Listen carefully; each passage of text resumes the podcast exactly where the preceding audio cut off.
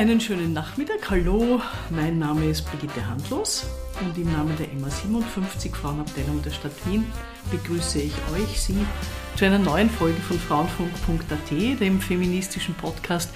Mein Gast heute, Fides Raffel. Hallo. Hallo, vielen Dank für die Einladung. Du hast des zweiten Namen Johanna, das muss ich auch dazu sagen. Wir haben gerade über deinen Vornamen gesprochen. So er heißt Glaube, genau. Glaube und Vertrauen. Und Vertrauen. Fides, du hast, kann man das Sozialwissenschaften nennen? Durchaus. Genau. Sozialanthropologie. Genau, und Politikwissenschaften. Und Politikwissenschaften studiert. studiert in Wien und an der Californian Lutheran äh, University.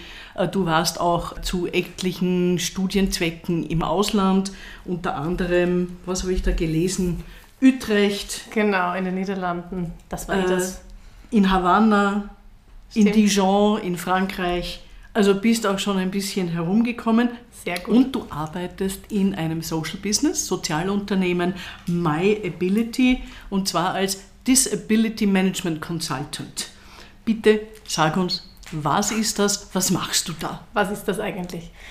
Genau, also My Ability ist eine Unternehmensberatung und wir beraten Unternehmen mit großem Fokus auf dem deutschsprachigen Raum, aber auch global dahingehend, wie sie Inklusion von Menschen mit Behinderungen möglich machen und damit für alle Menschen, für alle Mitarbeiterinnen und für die Gesamtgesellschaft irgendwie einen Mehrwert stiften. Und ich bin für all das verantwortlich, was mit diesem strategischen Unternehmensberatungsteil zu tun hat und mit all dem, was mit Awareness und Trainings sich befasst. Und das heißt, ich überlege mir, wie man den Menschen ein bisschen die Angst nimmt vor diesem großen Unbekannten oder vor diesem Thema, mit dem Menschen oft noch wenig Berührungspunkte haben und manchmal gar nicht wissen, warum sie eigentlich irgendein komisches Gefühl haben. Also es ist ein sehr persönliches Thema einfach, mit dem wir uns da befassen und aber auch unternehmerische Seiten aufzeigen.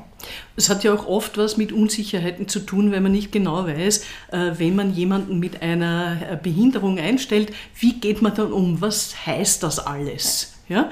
Mich bringt das gleich natürlich zu den Frauen, weil viele Unternehmen sind auch ein bisschen unsicher, gerade wenn es um junge Frauen geht. Stelle ich die an, kriegen sie ein Kind? Man darf ja alle diese Fragen darf man ja gar nicht stellen wenn du dir deinen Bereich jetzt anschaust mhm. äh, im Social Business und es mit äh, Frauen, Feminismus, Frau sein, junge Frau sein vergleichst, entdeckst du da irgendwelche Parallelen? Ja, und zwar eine, glaube ich, ganz wichtige, nämlich dass Sichtbarkeit halt einen großen Unterschied macht und dass wir bei der Sichtbarkeit, was alle Themen, die mit, sich mit Frauen befassen, schon um einiges weiter sind als junge Frau kann ich natürlich sagen, es gibt hier auch noch weit mehr als genug zu tun. Aber es ist zumindest ein Bewusstsein da, dass Frauen auch Menschen sind und nicht mal so weit sind wir in manchen Belangen bei den Menschen mit Behinderungen. Und das ist, das ist schon ein anderes, ein anderes Level. Beziehungsweise ist es wahrscheinlich eh immer ein heikler, slippery slope, zwei Diversitätskategorien miteinander zu vergleichen. Aber ich hoffe eigentlich, für das Thema Behinderungen zum Beispiel, dass wir irgendwann zurückschauen und genauso sehr den Kopf drüber schütteln, dass wir das mal so gehandhabt haben wie jetzt, wie dass wir jetzt uns nicht vorstellen können, dass Frauen kein Wahlrecht hatten. Was stört dich am meisten? In dem, was du jetzt gerade machst, wenn ein Unternehmen äh, Behinderte einstellt. In Österreich ist ja noch immer so, dass sich viele Unternehmen freikaufen. Das mhm. ist möglich. Äh, mir ist schon vor vielen Jahren in Amerika mal aufgefallen, dass ich mir gedacht habe, dort sind behinderte Menschen sehr viel sichtbarer. Mhm. Was mich wieder zu den Frauen bringt. Auch viele Frauen sind nicht so sichtbar, wie sie eigentlich aufgrund ihrer Kompetenz sein sollten. Wenn du das mit der Kompetenz und der Sichtbarkeit vergleichst, zu welchem Ergebnis kommst du? Ich bin ja auch ähm, Teil der Frauendomäne, die sich genau mit diesem Faktor Expertise von Frauen sichtbar machen beschäftigt. Und ich habe manchmal das Gefühl, wir sind an zwei Enden des Spektrums. Bei Menschen mit Behinderungen verstehen die Menschen nicht, warum sie sich überhaupt mit dem Thema befassen sollen. Und bei den Frauen glauben die Menschen meistens, wir sind schon fertig.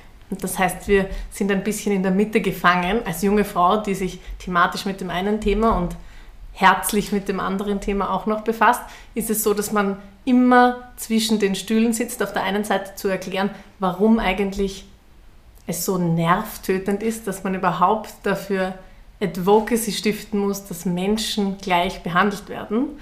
Und auf der anderen Seite, dass Menschen, die glauben, sie sind schon fertig und sich gerne auf die Schulter klopfen in der Frauenthematik, sagen, na gut, also jetzt dürft ihr euch aber wirklich nicht mehr beschweren. Jetzt habt ihr schon eigentlich alles, was man braucht. Wir müssen im Gegenteil aufpassen, dass die Männer nicht diskriminiert werden. Das stört mich am meisten. Wenn die Privilegierten Angst haben, beschnitten zu werden. Ohne dem wird es aber nicht gehen. Denn auf der einen Seite schauen wir auf die Frauenquoten bei Aufsichtsräten, börsennotierten Unternehmen, großen börsennotierten Unternehmen. Da kommen wir ganz schnell drauf. Puh, Telekommunikation, Automobilindustrie, IT-Industrie. Da braucht man sich nicht fürchten als Mann. Völlig richtig. Und wenn wir uns in Erinnerung rufen, dass es noch immer, glaube ich, mehr Bürgermeister namens Andreas gibt als weibliche Bürgermeisterinnen, ähm, dann sind wir noch nicht dort, wo wir beim Privilegien beschneiden eigentlich hin müssen. Aber wir werden, du hast recht, darum nicht herumkommen. Ich möchte aber das aufgreifen, was du eben gesagt hast, dass äh, man sehr oft hört oder wir sehr oft hören, und es stimmt ja auch bis zu einem gewissen Grad, dass viel passiert ist. Äh, und jetzt muss aber auch wieder mal Schluss sein damit. Es ist viel passiert. Wo müssen wir noch hin? Ich glaube tatsächlich, dass solange wir noch anschauen müssen, wie weit wir gekommen sind, wir strukturell noch nicht da sind. Also solange wir uns noch die ganze Zeit auf die, wie soll ich sagen, Outcomes der Frauenbewegung berufen müssen und sagen, schaut, aber wir sollten das jetzt so machen und solange es nicht selbstverständlich ist, solange haben wir noch einen ordentlichen Weg zu gehen und solange ist es nicht abgeschlossen. Und solange viele Menschen glauben, wir sind schon da, glaube ich, sind wir es noch nicht. Ganz Wenn einfach. ich dich frage, bist du Feministin, was ist deine Antwort? Ja, auf jeden Fall. Ich glaube, es ist eine sehr bewusste Entscheidung. Nicht alle Menschen müssen aktiv oder aktivistisch sein zu der Gruppe, der sie angehören, aber ich würde sagen, ich bin das auf jeden Fall. Du bist Vorstandsmitglied bei Frauendomäne. Mhm. Was ist das? Was macht sie? Die Frauendomäne ist eine Online-Plattform, eine Datenbank für weibliche Expertise.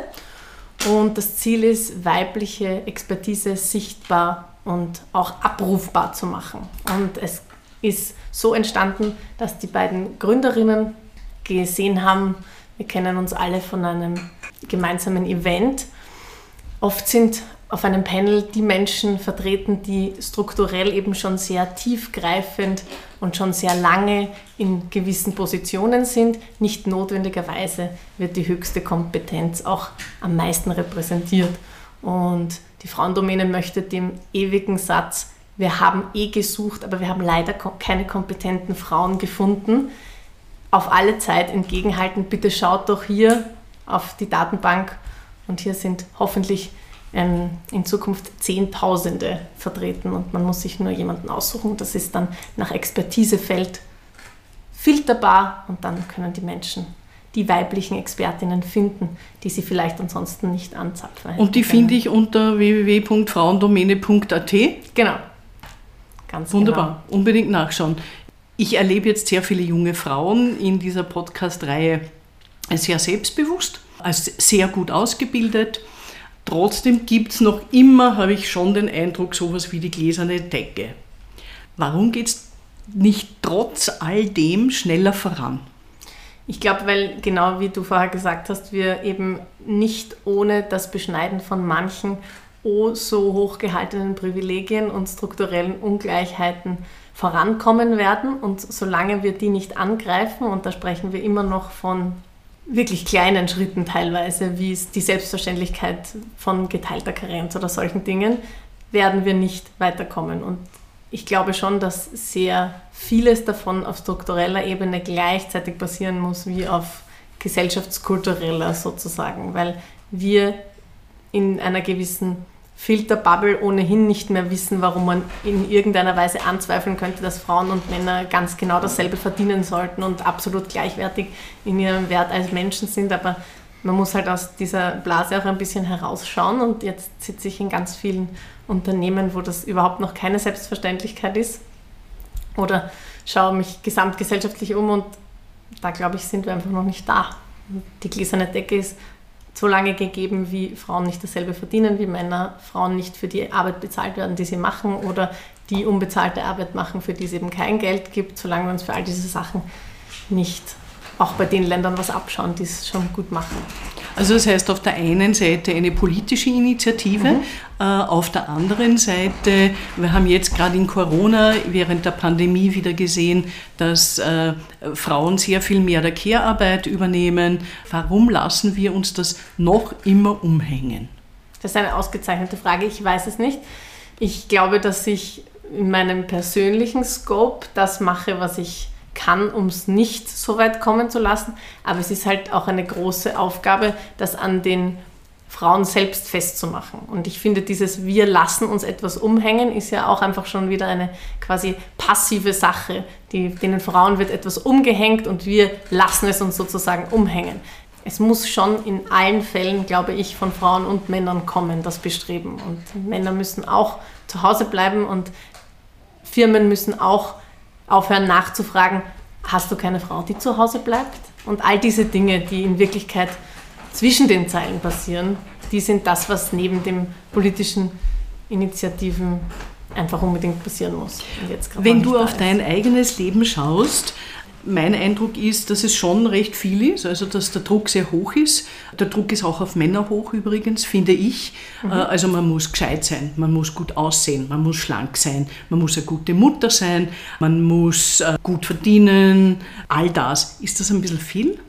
Selbstverständlich ist es das. Und bitte nicht vergessen, man muss bei all diesen Dingen auch noch ausgeglichen sein und ganz viel Yoga machen und eine Morning Routine haben, die irgendwie aus selbstgekochten Cerealien besteht, ohne Raffineriezucker und was weiß ich nicht was alles.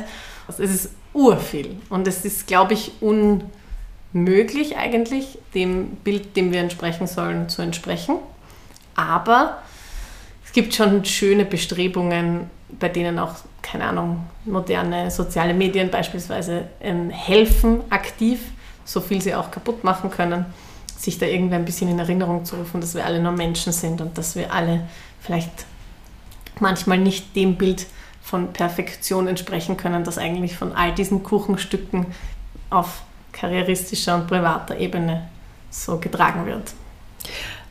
Ich habe ja oft den Eindruck, dass es gerade bei jungen Menschen geht ganz viel um Perfektion.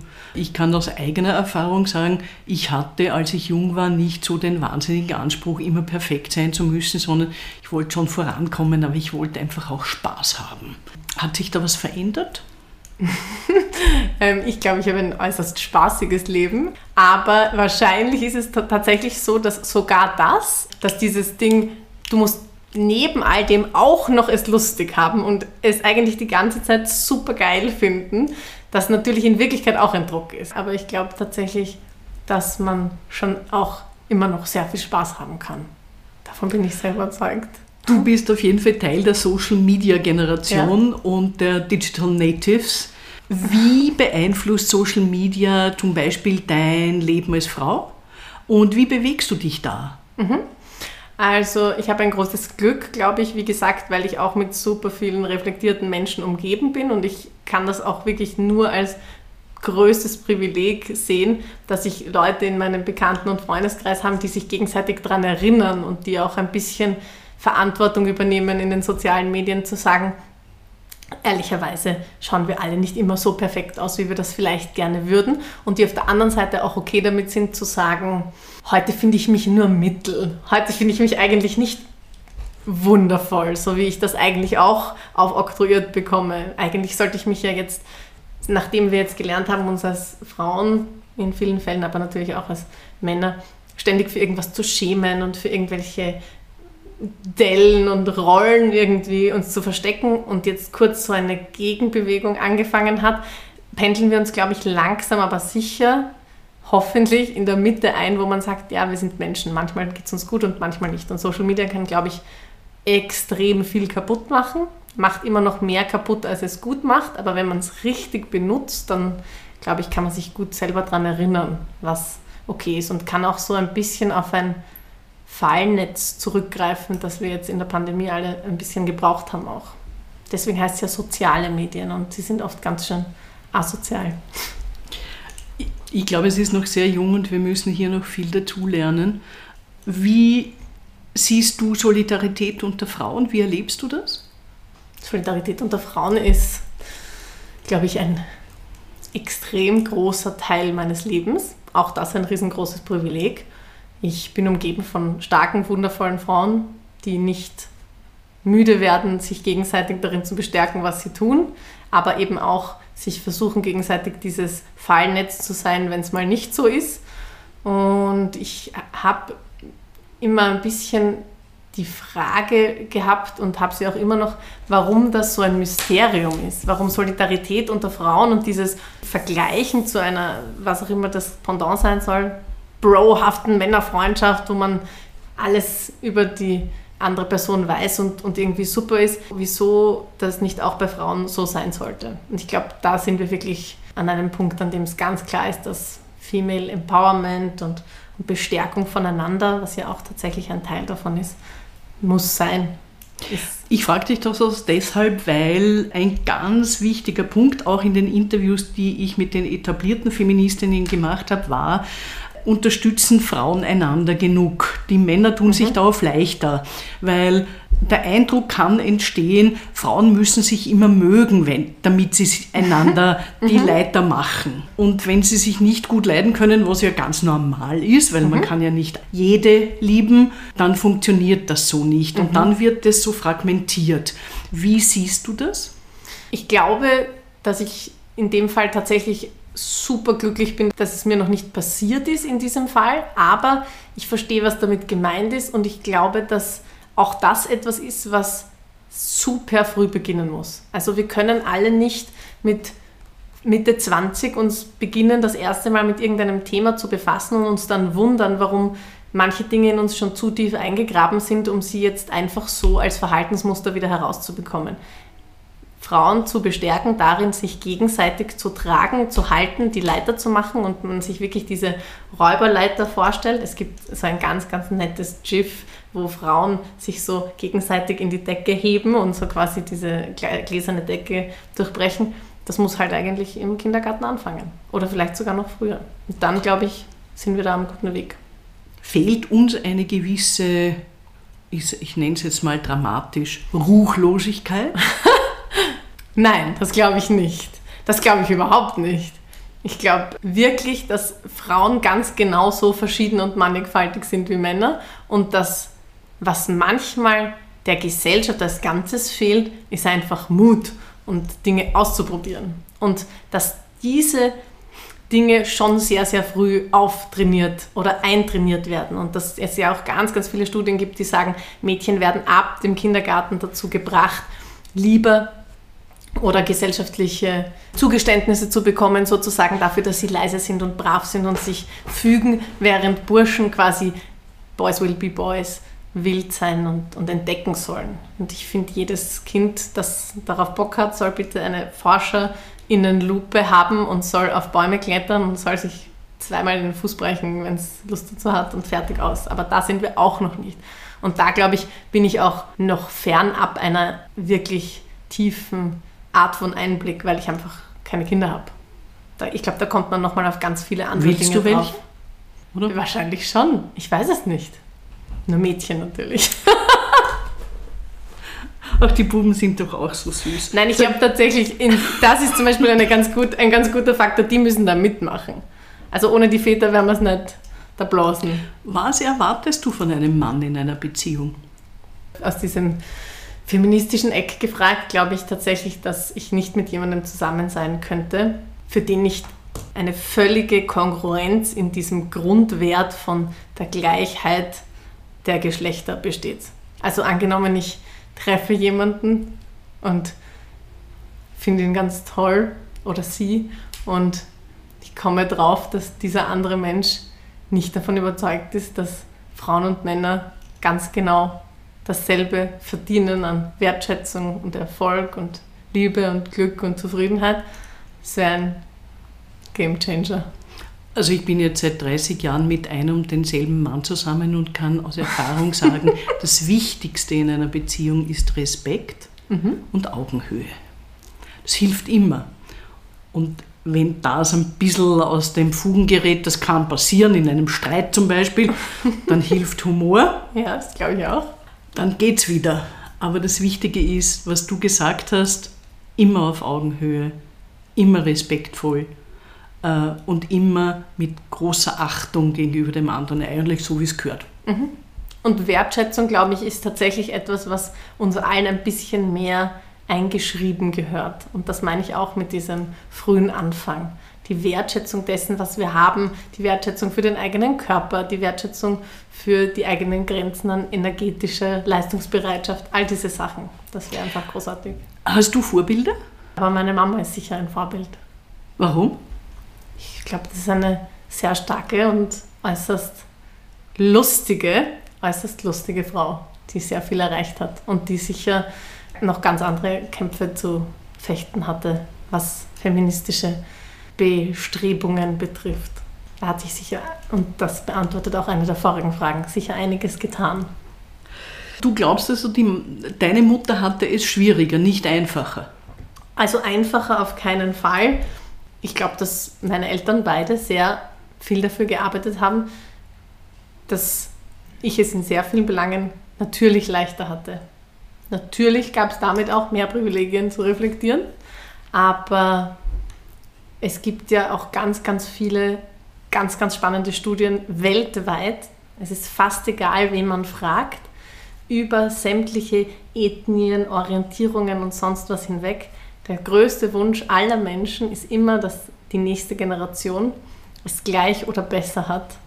Und ich glaube, das ist so eine tief eingebettete Bestrebung, das war in diesem Fall sehr erfolgreich.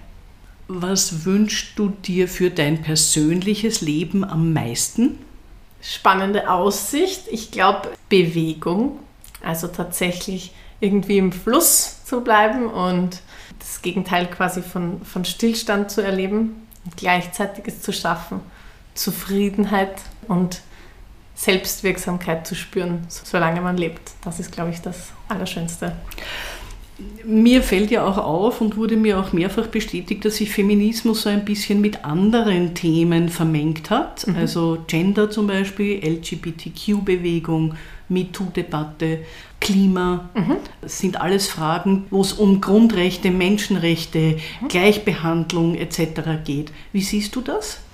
Es beschäftigt mich täglich. Ich glaube, dass es sehr, sehr spannend ist und wir kommen immer mehr zu dem Thema, warum wollen wir eigentlich als Menschen immer so wahnsinnig gern Dinge in Schubladen platzieren und dann eine Schublade aufmachen, die heißt Frauenrechte und dann die Schublade wieder zumachen und dann eine Schublade aufmachen. In meinem Fall heißt die dann zum Beispiel Behindertenrechte. Wir kommen langsam aber sicher, glaube ich, an den Punkt, wo wir merken, dass es unökonomisch ist und weniger nachhaltig, sich eine Sache nach der anderen anzuschauen. Also ich bin ganz, ganz oft zum Beispiel in Sitzungen und versuche Menschen zu erklären, warum das Thema Behinderung ein wesentliches ist in unserer Gesellschaft. Und dann sagen diese Menschen, schauen Sie, wir machen dieses Jahr was mit Frauen und nächstes Jahr machen wir dann was mit Geflüchteten. Und jetzt haben wir da auch schon dieses LGBTI, meistens vergessen Sie die letzten äh, Buchstaben und überhaupt, also und mit Behinderung, ja, 2025 wäre dann Behinderung dran. Das bringt gar nichts, das ist wahnsinnig rückschrittlich und es ist wahnsinnig komödiantisch, den Unternehmen und teilweise auch den Menschen selbst dann zuzuschauen, ja, wie sie halt versuchen, Frauen zu beackern mit ganz großen Anführungszeichen und dann das nächste Thema aufzumachen, das nächste Thema. Frauen mit Behinderung, Riesenthema zum Beispiel, gerade ganz großes Wiederaufkommen oder Aufkommen des, des Themas. Ich glaube, dass diese intersektionalen Themen, wo sich mehrere diskriminierte Gruppen treffen oder überschneiden, einfach auch super wichtig werden in den nächsten 15 Jahren. Wobei 15 Jahren in Österreich, das sind die 10 Jahre hinter allen. Mir fällt auch noch auf, dass äh, Reichtum, Geld, finanzieller Wohlstand, das wird ein bisschen so überbetont. Ja? Also man ist nur wichtig, wenn man genug Geld hat. Ich finde das ein bisschen traurig, obwohl ich es jedem wünsche. Ist dir das wichtig? Geld zu haben? Willst du reich werden? Ah, nein, dafür ist es, glaube ich, viel zu spät. Ich hätte, da hätte ich schon pränatal ganz andere Ambitionen haben müssen. Aber ich möchte sorglos sein und das hängt in dem System, in dem wir leben, bis zu einem gewissen Grad von Finanzierung ab, aber nur zu einem sehr viel geringeren, als wir glauben im System, in dem wir leben, können wir uns da schon auch wieder was abschauen zu dem, was wir vorher gesagt haben. wir werden nicht drum herum kommen, ein paar von den Privilegierten ein kleines bisschen zu beschneiden. Und ich finde lustig, dass wir schon ganz oft, und da wird es halt dann jetzt auch schnell politisch, über die Beschneidung der Rechte Einzelner sprechen dürfen, aber über die Beschneidung der Rechte von Großen ganz oft nicht.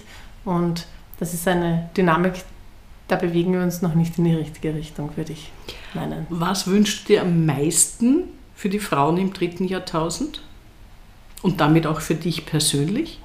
Stärke erlangen durch gegenseitiges Stärken und die Erkenntnis, dass die strukturelle Veränderung immer mit der gesellschaftlichen einhergehen muss, weil sie sich sonst gegenseitig nicht bedingen und vielleicht sogar blockieren. Vielen Dank, Fides. Ich wünsche dir ganz, ganz viel Erfolg. Jetzt mal Vielen bei deinem Dank. Social Business Consultant Job. Danke fürs Zuhören, danke fürs Danke Dranbleiben. Äh, Sie finden uns wie immer auf www.frauenfunk.at, auf der Facebook-Seite der MA 57 Frauen in Wien, auf der Podcast-Plattform feo.at und auf allen gängigen Ausspielkanälen für Podcasts. Bleiben Sie dran. Danke nochmals, Fides. Vielmals.